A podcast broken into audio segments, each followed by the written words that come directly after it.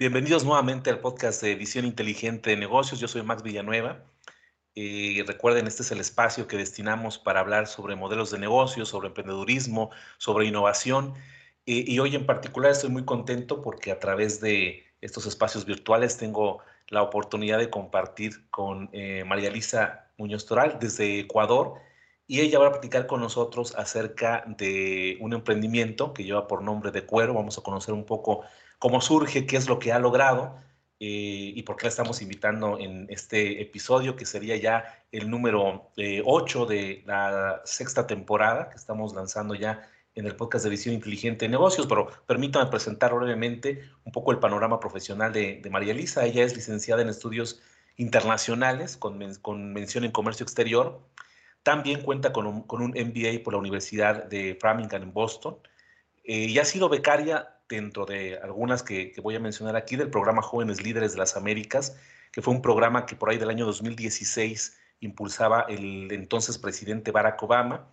También ha sido becaria del programa Laurel Global Fellows de la eh, International Youth Foundation en 2018 y en 2022 recientemente fue becaria del programa Young Founders Program de la, de la fundación alemana Westerwelle Foundation.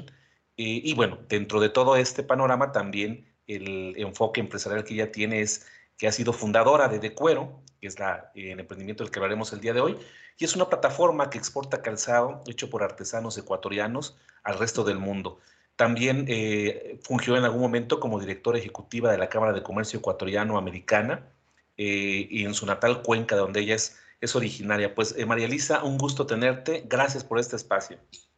Gracias a ti, Max. Para mí es un honor poder estar aquí hoy en tu podcast. He escuchado algunos episodios y realmente me encanta, me encanta escuchar las historias de tantos emprendedores y me encanta que tú seas esa herramienta que, que nos permite conocer estas historias. Así que yo feliz de estar acá y encantada de poder conversar.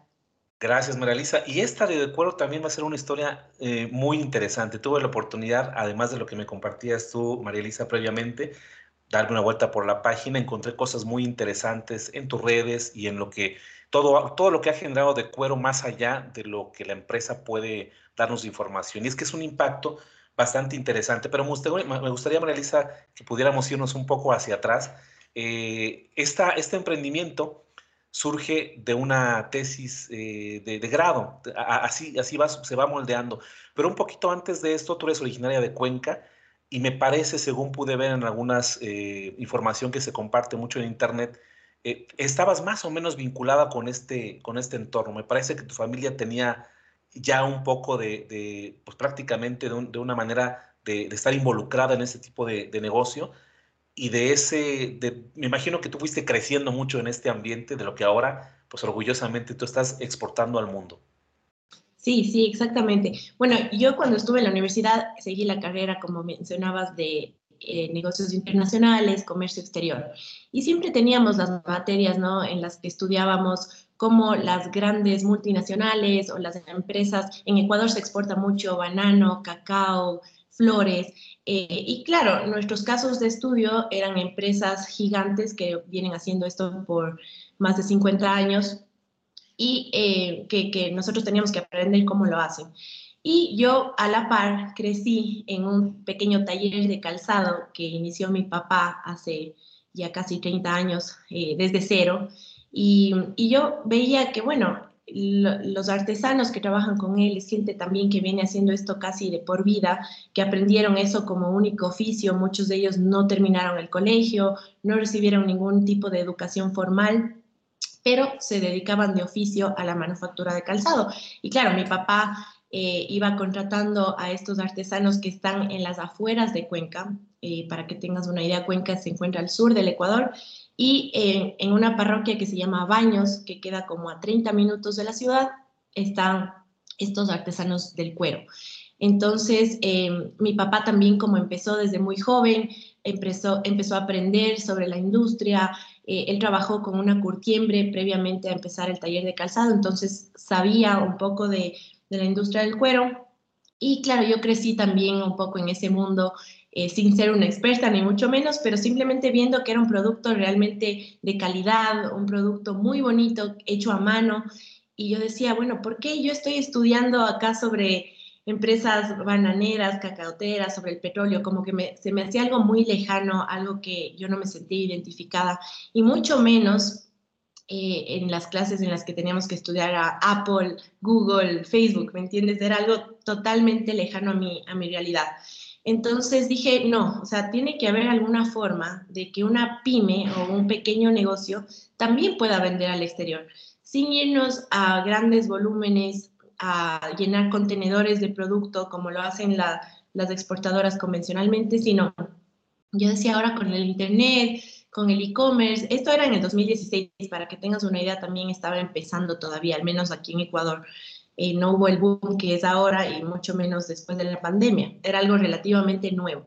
Entonces yo decía, voy a investigar y voy a encontrar una forma de mostrar estos productos, estos zapatos que se hacen en el taller de mi papá al resto del mundo. O sea, exportar así sea en pequeña escala, tiene que haber una forma. Entonces investigué, eh, hice mi proyecto de graduación en cómo internacionalizar un pequeño taller de calzado eh, a través del e-commerce. Entonces creé una plataforma digital, un poco la estrategia de redes sociales, marketing, la estrategia comercial, pero en ese entonces yo pensé que se iba a quedar como un, un proyecto en un libro nada más. Eh, resulta que para mi sorpresa yo hacía las pasantías o las prácticas profesionales en la Cámara Ecuatoriana Americana. Esto fue antes de graduarme de la universidad, yo fui pasante con ellos y me entero de una oportunidad que ofrecía el gobierno del presidente Obama en ese entonces para emprendedores de Latinoamérica que tenían un proyecto con impacto social. Entonces, eh, ese era el único requisito, ni siquiera tenía que estar funcionando el proyecto en ese entonces, sino ellos te ayudaban a implementar, te capacitaban. Eh, si es que ganabas esta beca, podías viajar a los Estados Unidos durante casi dos meses y, conocer a gente que ya lo estaba haciendo, gente tanto de la industria como en distintas eh, otras ramas y otros productos, otros servicios, pero que podían ayudarte eh, con el tema de contactos, de herramientas, etc. Entonces dije, bueno, ¿por qué no? Voy a intentar a ver qué pasa. Tengo ya el proyecto armado, tengo todo por escrito, voy a postular. Eh, resulta que unos meses después me avisan que quedé seleccionada entre más de 5.000 aplicantes en ese entonces. Nos escogieron a 250 emprendedores de Latinoamérica. Eh, de, Ecuador solamente fuimos siete y yo fui la única de Cuenca. Cuenca es, una, es la tercera ciudad más grande del Ecuador, así que no es muy grande. Y, y, fui la única de mi ciudad también. Era un programa nuevo, era el primer año que se lanzaba, nadie lo conocía. Entonces, realmente irme a este programa y ver que la gente amaba el proyecto, le encantaban los zapatos, me motivó muchísimo, me, me inspiró y cuando regresé dije, esto lo tengo que hacer y esto tiene que convertirse en un negocio y, y, funcionar como tal. Así que así es más o menos como inicia de cuero. Y, y fue, vamos a verlo poco a poco en, en, la oportunidad que tengamos de ir platicando un poco más a fondo, que, que es, eh, si bien había todo este antecedente familiar, ya una estructura operativa regular como algunos negocios, me parece, si, si no me, me perdí en mis, en mis, investigaciones, Marisa, que la empresa se, se, llama o se llamaba Prodecalza en ese tiempo. Sí, correcto. Se llama todavía la, la fábrica, digamos así, el taller. Y de cuero nace eh, a partir de mi iniciativa de tener una marca propia, porque mi papá no tenía una marca propia, sino comercializaba con marca blanca, es decir, para otras empresas.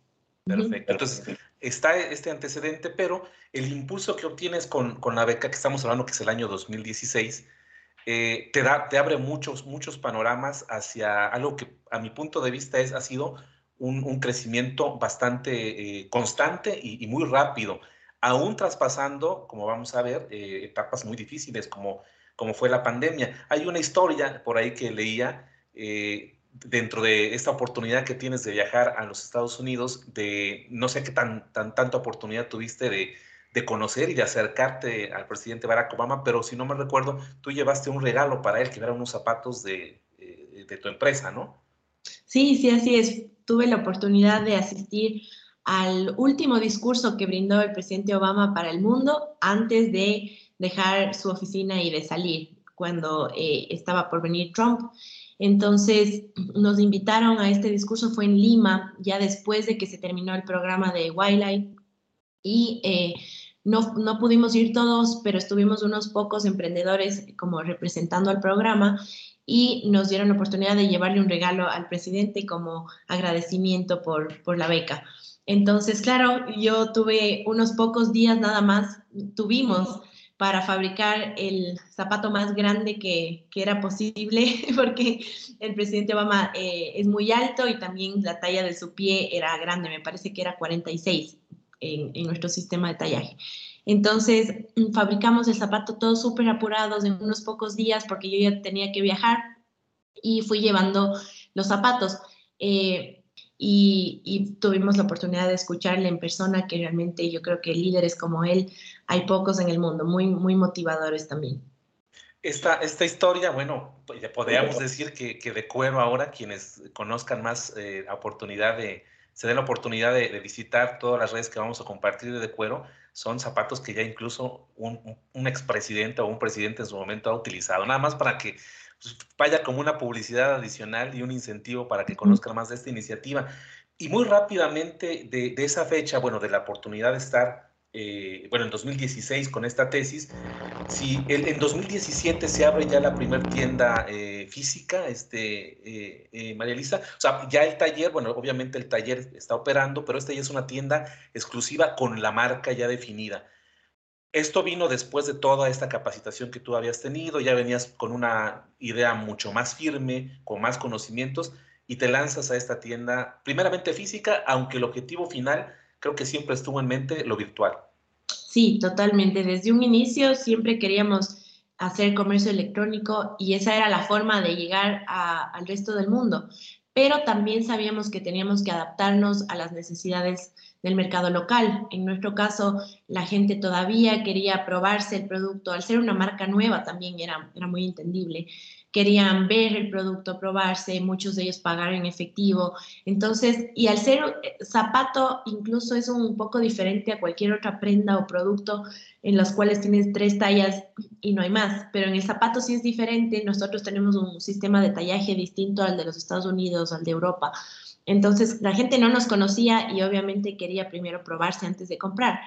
Dijimos, bueno, vamos a tener entonces un negocio híbrido. Tuvimos que pivotear un poco el modelo de negocio inicial y abrimos la primera tienda en el 2017 eh, a la par que teníamos la tienda online y siempre esa fue la meta también. O sea, hacíamos que la gente compre físicamente y después les explicábamos que podían hacer su pedido a domicilio ya que conocían la talla y también empezamos a vender en otras ciudades del país como son Quito y Guayaquil. Y fue, fue bastante rápido. Este, esta, esta tienda, bueno, si no mal recuerdo también, aquí en 2018 eh, se da otro, otra buena noticia para tipo emprendedora. Fue, eh, este, este emprendimiento fue seleccionado entre los top 20 emprendimientos sociales del mundo eh, desde la óptica de, un programa que ya habíamos mencionado, el programa de Laurel Grover Fellows de Yoga Action Net International Youth Foundation, espero haberlo mencionado bien. Fue muy rápido entonces, venías casi como era para ti un logro casi por año, ¿no? 2016 la tesis, después viene la primera tienda en línea y sigues buscando eh, a través de, esta, de estos panoramas que abren mucho la, la oportunidad de darse a conocer como emprendedor y como producto, en, en, estos, en, en, estos programas. Entonces, creo que, que, esto te daba una respuesta y cada vez más te motivaba más a, continuar. Y solo para darnos una idea de esta tesis de grado del 2016, eh, y aquí también tú me corriges, Marilisa, si tengo mal mis notas, para el 2019 ya estaban en aproximadamente más de 50 ciudades de Ecuador. Y bueno, nada, no nada más esto, estaban, eh, según vi, en más de 40 países o más de 30 países alrededor del mundo. Entonces, esa meta que tú tenías programada con el comercio electrónico, eh, iba siempre con una mira, y creo que tú lo mencionas mucho en, varias oportunidades, de dar a conocer al mundo eh, a Ecuador y específicamente a Cuenca. Entonces, fue, fue ¿te esperabas tú esta, esta respuesta tan inmediata de crecimiento, María Elisa? Realmente no esperé que fuera tan rápido, como dices tú, era una cosa tras otra. Yo creo que influye mucho también el hecho de encontrar a un equipo que esté comprometido con la causa y uno también mantenerse 100% motivada. Cuando estás así a mil todos los días, eh, trabajando 24/7 por tu sueño, las cosas empiezan a pasar. Si uno golpea puertas, y eso no significa que todas se abren, ¿no? También para, para aclarar eso, eh, hubieron muchos logros, sí, pero también muchas puertas que se cerraron, muchas eh, oportunidades que no se pudieron dar, pero como digo, si uno tiene claro cuál es el propósito personal y ese propósito conectado a tu negocio, es lo que te sigue moviendo para seguir golpeando puertas y eventualmente se abren. Entonces, sí, eh, en el 2019 me parece que ya estábamos cerca de los 40 países, hoy en día son 44 países a los que hemos llegado y realmente no, no me esperé que, que hubiera sido así, pero hoy manejamos un negocio multicanal. Entonces, no es que tenemos exportaciones en gran volumen, como mucha gente piensa, no somos una multinacional, seguimos siendo una pyme, pero eh, estamos en redes sociales, tenemos página web propia, estamos en marketplaces, manejamos una estrategia fuerte de marketing digital a través de Google, de anuncios pagados en redes sociales, email marketing, marketing de afiliados. Todo eso nos ha permitido expandirnos en un negocio multicanal que llegue a, distintos países y a distintas ciudades de Ecuador, como tú mencionabas. Y, hay varios puntos eh, eh, aquí me dice, pero me no me quiero, eh, no quiero pasarme de alto en este, en, este que voy a comentarte.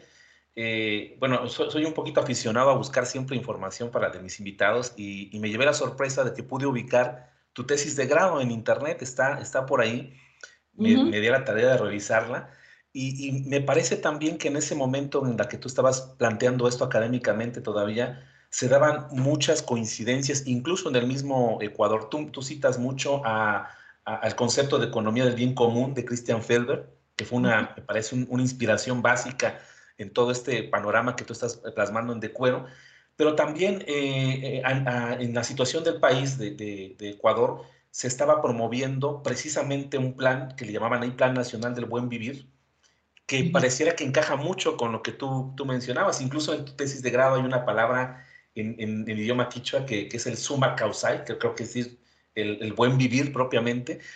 ¿Crees tú que este, este, e, ese momento específico en el que tú estabas desarrollando, desarrollando tu tesis de grado, como que te daba eh, un poco de mayor luz de que sí había por dónde, ¿no? que, que la, la propia dinámica de tu país estaba promoviendo este surgimiento de empresas como la tuya, porque aquí también en esta tesis, para quienes eh, quieran buscarla, la voy a poner ahí de referencia, el link, eh, se hace mención mucho de la realidad que vivía el país en cuanto al desarrollo de las pymes, que era muy, muy, muy, todavía muy, muy bajo, ya no se diga del comercio electrónico. ¿Consideras tú que se fueron uniendo todos estos puntos para, para continuar avanzando en, en todo esto que mencionabas? Yo creo que el contexto en el que vivimos en ese momento sí tuvo una influencia en, en, mi forma de pensar, en mi forma de entender la economía, de estudiar. Eh, como dices tú, Christian Felber fue uno de los grandes influyentes en mi, en mi investigación. El Sumac Causai, como decías tú, que es el buen vivir, era un modelo económico que impulsaba el gobierno en ese entonces en el Ecuador, en el cual eh, se fomentaba mucho la inclusión de estas eh, comunidades o, personas marginalizadas por tradición de la economía, gente que vivía en el campo, comunidades indígenas. En Ecuador hay todavía mucha desigualdad en ese sentido y creo que en la gran mayoría de países eh, latinoamericanos o en vías de desarrollo como tal. Sin embargo, el 99.5% de empresas en el país eran pymes y siguen siendo hasta el día de hoy. Y esas pymes no están creciendo, no están exportando, no están tecnificándose como deberían. Eh, lamentablemente la riqueza se sigue concentrando en unas pocas o en unas pocas manos y la gran masa o la gran mayoría siguen quedando rezagadas. Entonces, para mí sí era eso un poco, esa dicotomía, ese bichito que, que quedaba dentro mío como que aquí hay algo que tiene que cambiar y yo veía eso de cerca a través de la empresa de mi papá. Entonces, eso era algo que caló en mí muy, muy profundo y creo yo que es una de las principales motivaciones también por las que surge y se mantiene de cuero. Y por definición, bueno, anotaba aquí eh, eh, que el producto, ¿cómo podríamos definirlo? Hay, una definición en la página que dice cuero ecuatoriano de alta calidad, 100% natural, libre de cromo, eh, con curtimbres certificadas, pegamentos orgánicos a base de agua, reciclado de remanentes de cuero. Eh, si tienen la oportunidad, eh, ayer reflexionaba un poco acerca de, tu tesis y decía, bueno, en realidad esta tesis, además de una propuesta, puede ser básicamente un, buen aliciente para quien eh, nos escuche y tenga una pyme de poder dar los primeros pasos. Me imagino que, en, ese camino de buscar las características, porque eh, si vamos sumando, solamente en esta definición vamos sumando varios aspectos que hablan de la inclusión, hablan del emprendimiento social, hablan también de la responsabilidad social con el ambiente. Todas estas piezas creo que tú las fuiste formulando en, tu tesis de grado y me imagino, eh, Marisa, no sé hasta qué grado en tu, en tu formación dominabas mucho de las herramientas de comercio electrónico, ¿O fue para ti un camino totalmente nuevo? Me imagino que tuviste que incorporar eh, en tu persona y, y después transmitirlo en tu empresa una gran cantidad de trabajo y de conocimientos que tal vez no tenías. Creo que recientemente vi en tus redes, eh, estuviste invitada en un, eh, a, platicar acerca de, algunas sugerencias para, para exportar, para, para, aquellas empresas que quieren, que quieren exportar pero creo que todo ese conocimiento a ti te costó, eh, pues seguramente muchas horas de desvelo y, era un panorama totalmente nuevo, sobre todo hablando del, contexto ecuatoriano que tú mencionabas, unas, muchas pymes y muy pocas con experiencias como la que ha tenido de cuero. Sí, de hecho, el comercio electrónico no era mi fuerte para nada. Eh, yo seguí estudios internacionales porque me gustaba mucho esto de la diplomacia, las relaciones entre los países, yo quería trabajar en la ONU, hacer ese tipo de cosas. Eh, pero después, bueno, las cosas fueron cambiando, obviamente, y eh, vi la necesidad de aprender estas habilidades para poder impulsar mi negocio. Si yo quería vender ah, por comercio electrónico, bueno, tenía que aprender sobre comercio electrónico, por lo menos las bases. Eh, eso tuve una buena parte mientras hacía la investigación de mi tesis de grado. Ahí creo que aprendí como los fundamentos del comercio electrónico y después ya con la práctica creo que es cuando uno más perfecciona estas habilidades cuando realmente lo hace. Entonces, fue mucho esto de leer, investigar, ser autodidacta, ver videos, preguntar a gente que ya lo estaba haciendo, em, tener mentores, tanto de estos programas internacionales a los que he tenido la oportunidad de asistir, como también gente cercana, familiares, amigos, empresarios eh, de la ciudad a los que pedí ayuda. Entonces, creo que es una mezcla de, de varios factores los que le permiten a uno quizás eh, aprender algo que antes era desconocido. Y eh, sobre el tema de la responsabilidad medioambiental que mencionabas, también era para mí muy importante em, construir una, un negocio sostenible, un negocio responsable que tenga impacto no solo social, sino también ambiental, que hagamos las cosas bien. O sea, si yo quería eh, también llegar lejos o ser ejemplo para que otras pymes hagan lo mismo y poder cambiar la realidad del país, teníamos que hacer las cosas bien desde un inicio. Entonces, em, si bien el cuero tiene un tema un poco controversial para mucha gente y, y, con todo el respeto y toda la razón, em, al, al, provenir de un animal, al mismo tiempo, dentro de eso se puede mitigar los, los daños medioambientales que esto cause y hacerlo de una manera responsable también, porque no existe un material más noble, más duradero, eh, más amigable con el pie, con la salud del pie, con la transpiración, que el cuero de la vaca. Eh, mucha gente nos ha propuesto y cree que se pueden hacer zapatos con cuero vegetal, pero realmente no hay material más resistente eh, para, los zapatos que el cuero de la vaca. Entonces, eh, sigue siendo todavía el material preferido para tanto los fabricantes como los consumidores por todos los beneficios que ofrece, pero a su vez hay que también poner ojo en, en todo ese aspecto que no siempre es manejado de manera positiva. Entonces, en nuestro caso, trabajamos con curtiembres eh, certificadas medioambientalmente que tienen un, correcto tratamiento del agua, que no utilizan químicos eh, al momento de procesar el cuero. Eh, es cuero libre de cromo, 100% natural, no utilizamos tintes, mantenemos el color, solamente le damos un acabado usamos pegamentos a base de agua que no contaminan el medio ambiente y que tampoco son nocivos para las personas que los utilizan. Eh, reciclamos los retazos de cuero para reducir el desperdicio. Entonces, todas estas cositas creo que, que suman a la larga, ¿no? Y que ayudan un poco a mitigar porque creo que el cuidado del medio ambiente no solo está en promover actividades positivas, sino también en reducir las negativas. Entonces, por ese lado, tratamos de también ser responsables eh, con, con, el aspecto ecológico y a su vez con las personas que trabajan con nosotros. Eh, les brindamos capacitación permanentemente, eh, obvio todos los beneficios de ley eh, de salud, de seguridad social, ellos reciben, cosa que igual no siempre pasa en, países como los nuestros. Entonces, sí, es el hecho de, hacer las cosas bien y de una manera sostenible. Y es por eso, veía en, alguna parte, no la ubiqué exactamente, no, pero, pero hay una, una frase que dice, es por eso que de cuero es más que zapatos, más allá del producto, hay todo un trabajo para que esto sea sostenible, para que sea eh, pues realmente un emprendimiento social, que es lo, que caracterizó todos estos apoyos y estas becas que has, que has obtenido. Eh, y bueno, en términos de gente, eh, un panorama son aproximadamente pues más o menos 33 familias, muchos de ellos son mujeres, madres, algunos trabajan desde casa también, María Elisa, es, un modelo que así surgió, ¿verdad? Desde, desde, desde casa empezar a, a promover este, la ocupación de, sobre todo me imagino, de madres que tienen que además atender eh, por cuenta propia o, solas eh, las necesidades de, su familia. Y hay un lema que, bueno, viene a sellar muy bien todo lo que hemos platicado en este momento. Eh, creemos en la gente por sobre los beneficios y en la calidad sobre cantidad.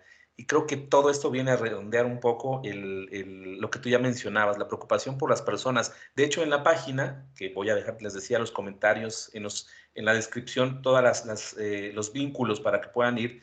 Eh, incluso los identificamos con nombres, con nombres. Ahí aparecen en, la página de Decuero eh, los nombres de, ellos, la fotografía, quiénes son un poquito, qué, qué les gusta hacer, qué responsabilidades tienen. Por ahí algunos ya son abuelos, algunos pues son familias, es decir, son esposos que están colaborando con la empresa, eh, y, nos retrata la, lo que hay detrás de los zapatos que, se están eh, produciendo y que, se mandan al, exterior. Me tomaba nota, por ejemplo, en la historia de Sofía, de Gladys, de Augusto, de Simón, de Iván, José Andrés, Juan, Dora, Silviana, entre más, son, son personas que creo que es eh, el, como este eslabón que de repente perdíamos, que, la, que las pymes batallan mucho. Probablemente una pyme no jamás la definiríamos como una empresa que tenga una preocupación eh, eh, tan profunda con, todo, con todos estos temas que son los grandes temas de las, de las multinacionales, mucho menos con labores de exportación.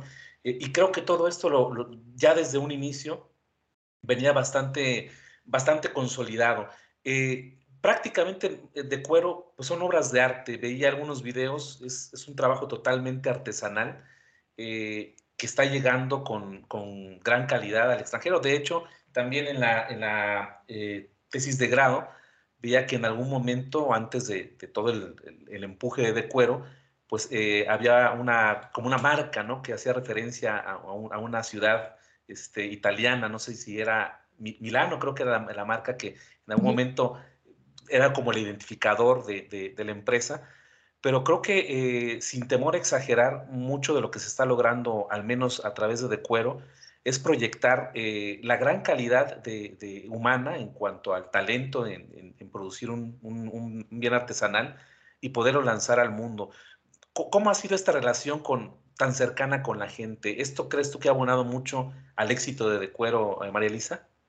Yo creo que sin duda la, una de las propuestas también de, de, Cuero desde el inicio era contar la historia que está detrás de un zapato. ¿Quién lo hace? ¿Cómo se hace? ¿Bajo qué condiciones? Y también qué está detrás de esas personas que lo hacen. No solamente la foto, sino contar su historia, mostrar un poco quiénes son y que la gente conozca, no solamente para que digan, wow, qué complicado hacer un zapato, sino también por esa parte humana que decías tú, de, transmitir que es algo hecho con cariño, es, hecho algo, es algo hecho con mucho esfuerzo, es algo que toma tiempo, que la gente no está comprando un producto eh, quizás fabricado de manera industrial o que explota a sus trabajadores al otro lado del mundo, sino que está contribuyendo para que este, esta gente a quienes ellos sienten muy cercana tenga un empleo, pueda educar a sus hijos, pueda contribuir a la economía de su familia. Entonces, al inicio, claro, yo quería contar la historia de ellos. Eh, yo les conozco, como te decía, desde que era pequeña, porque yo, yo tenía relación con, la, con el taller de mi papá, pero al, inicio no fue muy fácil porque ellos no querían eh, salir o, ser públicos o que se les tome muchas fotos, tenían vergüenza. Eh, era un poco también romper este paradigma de, de hacerles entender por qué lo estábamos haciendo y por qué era importante que la gente sepa que ellos son quienes están fabricando este hermoso producto. Y en cambio ahora, unos años después, eh, es muy chistoso ver cómo ha, cambiado su mentalidad y su perspectiva con respecto a eso. Ahora se pelean por salir en la cámara, quieren ser ellos los protagonistas, quieren ellos salir en los videos. Entonces, em, si bien también tratamos de cuidar mucho el tema de la privacidad, tampoco se trata de exponerles demasiado, pero sí eh, que la gente conozca también este valor artesanal que se ha ido perdiendo en los últimos años, eh, que cada vez queremos las cosas más rápidas y más descartables posible, em, pero también existe gente que valora mucho y yo te digo como buena millennial también, eh, lo he hecho a mano, lo he hecho de manera ética, responsable con el impacto social y con el impacto ambiental. Entonces, justamente nosotros tratamos de dirigir nuestras comunicaciones a, a, este público, a la gente que realmente valora a las personas y al medio ambiente. Y hace un momento hablábamos de eh, el rápido desarrollo que ha tenido de cuero desde esa tesis de grado, pero dentro de todo este, este cronograma que hacíamos al inicio, pues llegó un momento en que eh, a nivel mundial pues tuvimos un reajuste completo de, muchas, eh, de muchos sectores, y el empresarial uno de ellos, por la pandemia. ¿Cómo llegó a ti ese momento? Veía que en, alguna, eh, en algún video comentabas que fue muy poco el tiempo que ustedes como tuvieron de reajuste, de, decir paramos y, vemos hacia dónde seguimos. ¿Qué tan, ¿Qué tan consolidado estaba ya tu negocio en línea? Porque creo que eso fue lo que vino a, darle un auge al trabajo de Decuero que eh, logró subsistir a, pesar de esta, adversidad. ¿Cómo se vivió ese momento, María Elisa, eh, al interior de Decuero? Bueno, la pandemia sin duda fue un, cambio y un golpe fuerte que recibimos, como creo que muchos negocios a nivel mundial. Eh, para ese entonces yo me encontraba en Boston estudiando mi, maestría con mi esposo y yo pensaba que ya tenía un negocio estructurado, sólido, que caminaba solo prácticamente eh, bajo mi supervisión a la distancia, pero que ya tenía su estructura eh, muy firme. Sin embargo, en ese entonces creo yo que las ventas estaban como en un 70 o 80% versus un 20% digital, eh, que eran las ventas al exterior, básicamente, y el resto en el mercado local eran ventas físicas. Teníamos en ese entonces tres tiendas, dos en Cuenca, una en Quito, y claro, vino la pandemia a, desestabilizar y a romper toda esa estructura, entre comillas, que habíamos logrado para mí fue un shock porque estuve lejos y tuve que ver la forma de seguir vendiendo porque además los ingresos de, cuero eran lo que me mantenían allá. No podía no, no generar y tenía que ver la forma de hacerlo. Entonces, eh, creo que también fue una buena oportunidad para pasar el negocio y, ser a lo que es hoy, que es un 50% físico, 50% digital. Fortalecimos muchísimo eh, nuestro comercio electrónico, tanto en en tiendas propias como en tiendas de terceros. Como te contaba, tenemos también presencia en marketplaces a nivel internacional y, y nos dedicamos a hacer eso. Las tiendas cerraron, eh, el taller cerró, recibíamos eh, órdenes, digamos así, como bajo pedido es decir, que la gente tenía que esperar un determinado número de meses. Al inicio no sabíamos ni siquiera cuánto, le decíamos, en cuánto podamos fabricarle, lo hacemos, pero gracias porque estás apoyando a un negocio pequeño, estás ayudando a igual a artesanos, a la parte humana y emocional, tratamos de apelar a que la gente nos, nos compre. Eh, entonces, al cabo de unos tres o cuatro meses que estuvo todo cerrado, eh, volvimos a abrir las tiendas, volvimos, la fábrica volvió a operar y pudimos hacer los envíos acumulados que teníamos de, todos esos meses. Entonces creo que fue muy importante esto de ya tener una presencia digital previo a la pandemia. Nos ayudó mucho a impulsar únicamente o a crecer esa presencia. Y lo que yo digo siempre y mucha gente no me cree es que incluso en la pandemia de cuero no dejó de vender, porque resulta que en los países desarrollados, en los países del primer mundo, la gente se encerró en sus casas y se dedicó a comprar en línea. Entonces nuestras ventas en línea aumentaban. Claro que las ventas físicas disminuían, pero las otras crecían. Entonces eso nos permitió mantenernos y fortalecer el modelo digital, como dices tú, que fue lo que nos, nos impulsó y ahora eh, a estar en donde estamos. Y al final de cuentas, pues caemos en, lo básico. De cuero es, es, un producto noble, es un producto pues universal. No, no requiere un instructivo para, para poner un zapato, aunque venga de otro país. Eh, y ustedes manejan, veían en las secciones de la página, eh, una gran variedad de, artículos que seguramente han venido desarrollando o han venido puliendo en el mercado local y, extranjero. Bueno, hay secciones, vamos a invitar a las personas que vayan a, la página, conozcan, secciones para hombres, botas, mocasines, zapatos casuales o formales, también para mujeres, botas, Oxford, mocasines o zapatos de suela. También vienen accesorios como los eh, artículos para el cuidado del cuero, para cinturones, y manejan un modelo, supongo yo que esto sería en el mercado local de Ecuador, de las tarjetas de regalo, las gift cards que aparecen ahí también, para que la gente, eh, pues, a través de, esta, de, esta, de este medio, pues pueda dar un detalle a alguien que, que, quiera eh, regalar estos zapatos y bueno, ya la persona vaya y se compre, se compre los suyos. Es una página muy amigable, muy, bonita, es muy, muy este, llamativa, eh, cual debe ser por el producto que ustedes están están manejando.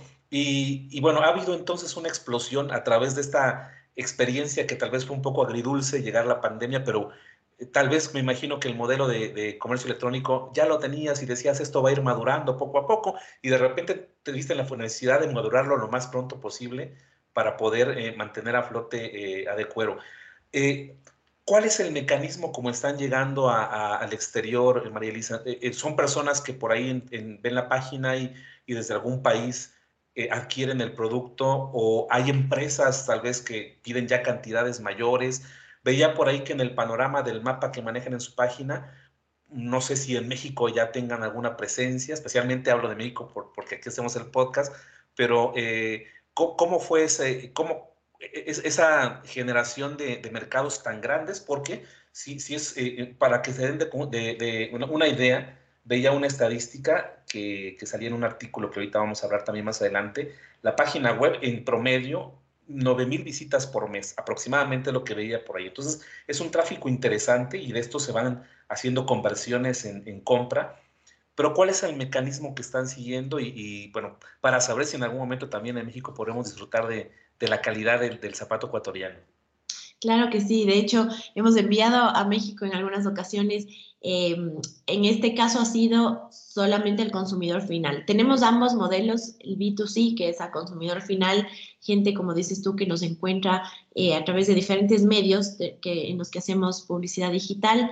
Y también tenemos un modelo B2B que todavía está arrancando. Estamos en unas pocas tiendas eh, ahorita en Estados Unidos y en Alemania. Entonces ahí sí nos pueden encontrar en estas tiendas y en el resto de países todavía ha sido venta todavía al consumidor final. Entonces así es como, nos encuentran. Estamos en marketplaces como Etsy, Mercado Libre, eh, Fair y tenemos pensado entrar en Amazon ojalá el próximo año. Entonces ahí creo que va a ser un poquito más fácil también para ustedes en México que, que puedan adquirir el producto. Y en ese sentido, bueno, los, episodios son escuchados en, gran parte de, Latinoamérica, Estados Unidos, tenemos también público importante por ahí en, España. Eh, pongamos el caso de México, algún, alguna persona, un empresario que esté interesado en poder distribuir sus productos, ¿hay también esa vía de comunicarse con ustedes? O, más bien ustedes mantienen un crecimiento en el que van paso a paso, haciendo referencia a los zapatos, eh, o, hay esa posibilidad de acercamiento que en algún momento pudiera ser incluso una buena opción como inversionista el tener, eh, el ser el distribuidor de este tipo de, calzado. Sí, sí, claro, estamos abiertos también a ese modelo.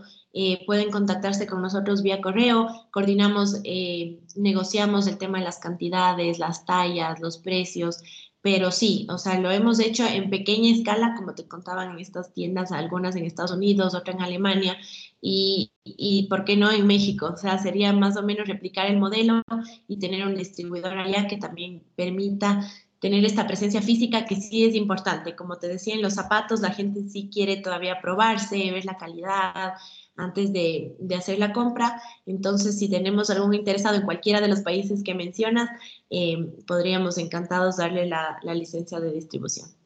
Y, este, toda esta historia que hemos venido desgranando desde aquella tesis de grado eh, ha tenido muy, buenos resultados, incluso en el, plano eh, personal tuyo, profesional. María Elisa ha sido presidente de la Cámara de Comercio, que es donde tú, tú iniciaste como, como, eh, como, apoyo, nos comentabas, ¿no? Como estas pasantías. Ah, después llegaste a ser presidente de esta Cámara, creo que ya periodo ha, concluido, aunque seguramente tienes contacto cercano con ellos. Y también eh, recientemente estuviste en, en, la, en, la, edición de Ecuador de Forbes, de la revista Forbes, que precisamente de ahí tomaba algunos datos, ¿no? Con eh, para darnos una idea de hasta dónde puede llegar eh, las pymes, eh, romper un poco el, estereotipo que puede ser tal vez global, mundial, de que las pymes tendrán que pasar tal vez generaciones para, para poder llegar a escalar a un, a, una, a, un, negocio global. Y creo que como estudio de caso, María Elisa, tú que estabas buscando siempre casos de éxito más cercanos a la realidad. Creo que este caso de éxito puede ser muy cercano para muchas regiones que nos escuchan y, que pueden ser, ser muy motivadores. ¿Cómo tú ves a la distancia lo que has logrado, eh, eh, María Elisa, eh, y qué perspectivas ves tú para, para De Cuero en, los, en, los tiempos por venir? Bueno, creo que los emprendedores casi nunca estamos libres del síndrome del impostor, en los cuales no creemos que es la gran cosa lo que hemos hecho, ¿no? Nos cuesta como darnos esa palmadita en la espalda y decir, bien hecho, sino más bien llegas a, lograr una meta y dices, bueno, ¿y ahora qué? ¿Qué es lo siguiente? Creo que es importante también ver hacia atrás. Eh, creo que ha sido eh, importante y, y, válido el crecimiento que hemos tenido, eh, pero a la vez hay mucho por hacer. Todavía estamos según yo, empezando eh, este trayecto, este sueño por cumplir. Em, como te decía, tenemos muchos proyectos a futuro, como por ejemplo entrar en Amazon. Queremos desarrollar este canal y fortalecer las ventas al por mayor, eh, conseguir más distribuidores, tanto a nivel regional como a nivel global. Tenemos muchos interesados, sobre todo en Europa y Estados Unidos, con los cuales quisiéramos ya concretar negociaciones para el próximo año. Em, un montón de cosas también a nivel personal lograr. Eh, muchas veces recibo mensajes y correos de emprendedores que también están empezando, que me piden eh, que les apoye, cómo puedo hacer esto, cómo empiezo, como que buscan una guía y que yo siempre digo, yo hubiera querido que alguien me, me diga o me dé estas respuestas cuando empezaba. Entonces también está el hecho de empezar un programa de mentorías, capacitaciones, talleres para emprendedores, que es algo que todavía lo estamos armando, no, no, hemos lanzado al público, pero aquí les, les adelanto un poquito. Y em, estamos también queriendo lanzar un programa dentro de Decuero que, que se va a llamar The Art Project, que es el programa ERE, porque en español representa las tres ERES que son recolectar, reusar y eh, donar, que en este caso eh, sería entregar zapatos en buen estado a gente de escasos recursos. La idea con este proyecto es eh, recaudar zapatos que la gente ya no use y eh, repararlos nosotros desde la fábrica para que puedan ser utilizados por alguien más, por gente que sí lo necesite. Ya nos hemos aliado con una fundación local que se llama Hearts of Gold Foundation, que está dispuesta a apoyarnos en la implementación de este programa Igual es algo que todavía se está cocinando, pero ojalá podamos tenerlo ya, tenerlo ya para inicios del próximo año. Hay un camino entonces ya bien definido, este, eh, y como tú mencionabas, cuando uno es el que ha tocado puertas y ha visto cómo se cierran algunas, se abren otras, eh, pareciera que lo vemos en, pasos muy, muy pequeños, pero eh, al exterior sí hay un impacto. De hecho, la revista Forbes hacía un, este, una estadística un poco curiosa decía que, el, rango de ventas que tiene ahora eh, de cuero alcanzaría fácilmente para, para, dotar de zapatos a cinco veces el número de jugadores de, que asistirán al Mundial de Qatar en este 2022. Es una, una estadística curiosa, pero que nos da un panorama de lo que ha logrado esta, esta pyme ecuatoriana y si no mal recuerdo, Marliso, están ustedes disponibles. Hay un blog también que en, su página donde hablan pues, todo lo relacionado con, con, la industria, con algunas recomendaciones para el cuidado del calzado. Están en Facebook, Instagram, en YouTube, en Twitter también. Ahí pueden eh, ver todo lo que, lo que de cuero está desarrollando actualmente. Y, antes de, ir perfilando el cierre de, nuestra entrevista, María Elisa, hay, dos cosas que también destaco. Una, que vienen recayendo pues en, el espíritu emprendedor tuyo, en, el plano personal, y, si no mal recuerdo, haber visto también como emprendedora en el plano personal que no puede estar separado de, este, de este crecimiento de Decuero. Creo que hay una filosofía muy interesante que, que, me gustaría que compartieras. Hace tiempo, bueno, hace unos, en, este mismo, en esta misma temporada tuve la oportunidad de, de platicar con Rosario Omada, una emprendedora argentina, que de hecho a través de, de los contactos de ella fue que, que, pude tener la oportunidad de conocerte. Eh, y, ella mm, habla un poco acerca de eh, el, espacio, el, mundo que el emprendedor tiene también desde una óptica familiar. Y creo que tú compartes mucho de esa visión. Así, así como hay una visión de crecimiento de Decuero, eh, y creo que es un buen mensaje. El, emprendedor, sobre todo el de las pymes, que muchas veces se ve como una, una, persona que tiene que dejar la vida y, y, cerrar la puerta a proyectos personales por el crecimiento de una empresa, creo que has podido equilibrar o estás buscando esa manera de poder eh, compaginar ambas cosas. En tu plano familiar, personal, eh, sí tienes esta visión y, me gustaría que compartieras pues esta visión primeramente y por qué consideras que sí es posible, que sí el emprendedor puede darse también la oportunidad de crecer como ser humano o simplemente darse el tiempo para, para uno mismo. ¿Cómo lo, visualizas tú y, y, qué haces al respecto como para tener estos tips en nuestra vida personal? Sí, en verdad me encantó que mencionaste a Rosario porque es una de mis grandes amigas, una de mis mejores amigas, de hecho, con la que hablo todo el tiempo, que, que me dio el programa eh, de Jóvenes Líderes de las Américas y desde entonces se ha convertido casi en mi hermana. Y creo que es también por esto que tú mencionas que las dos compartimos de, de siempre eh, estar en equilibrio. Creo que si uno no está bien con uno mismo, difícilmente podrá estar bien para los demás, para el negocio, para el ámbito profesional. Entonces, em, las dos em, compartimos esta visión de incluso mantener el negocio hasta cierto tamaño, hasta que sea manejable. Y eso no significa que no queramos crecer pero sí que sea un crecimiento paulatino, ordenado, paso a paso, que nos permita también organizarnos y tener un tiempo para nuestra vida personal. En mi caso, eh, mi esposo, todavía no tengo hijos como Rosario, pero sí es importante para mí el tiempo con la familia, con los amigos, el, el tiempo para uno mismo, para reflexionar, la parte espiritual. Em, entonces, si uno está con los pies sobre la tierra y conectado y con tiempo para manejar otras cosas, también eh, eh, vas a estar rindiendo en tu 100% al negocio y siendo una buena líder para tu equipo, porque creo que ninguna, eh, ningún logro se, se, se, puede, se puede llegar por uno mismo y solo, sino siempre uno tiene que rodearse de gente muy valiosa, de gente que también esté comprometida y en mi caso ha sido así, creo que el caso de Rosario también. Entonces, como decías tú, es posible, es posible incluso si es que eres mamá o si tienes otras ocupaciones, otros proyectos em, o si simplemente quieres dedicarte más tiempo a ti, uno decide hasta cuánto se involucra, em, pero creo que sí es muy importante tener ese equilibrio y para cada persona el equilibrio y la definición de éxito es muy diferente. Entonces también uno tiene que encontrar primero qué es el éxito para mí, dónde quiero estar y, hacer las cosas para que eso eh, confabule y para que eso funcione. Gracias, gracias Marilisa. Creo que es un mensaje muy valioso en todos los ámbitos, incluso de las personas que en algún momento dedican su vida, su esfuerzo, su talento para otros, es decir, que están como parte integrante de una empresa privada, pública, el volver y retomar este, este tipo de, de, visión de vida también es, es algo muy interesante. Y, e iniciábamos nuestra, nuestra entrevista eh, hoy, María Elisa, con, eh, con esta historia personal tuya de, niña, del crecimiento que has visto en, eh, en, De Cuero, en la ya multimensionada tesis de de, grado. Y, para, ir, ir eh, un poco pidiendo al final tuyo un, mensaje final, te comparto ahora en, pantalla una algún parte del texto que alguna vez tú escribiste eh, relacionado con esto, ¿no? Es como las conclusiones de, que tú sacabas de, esta tesis de grado.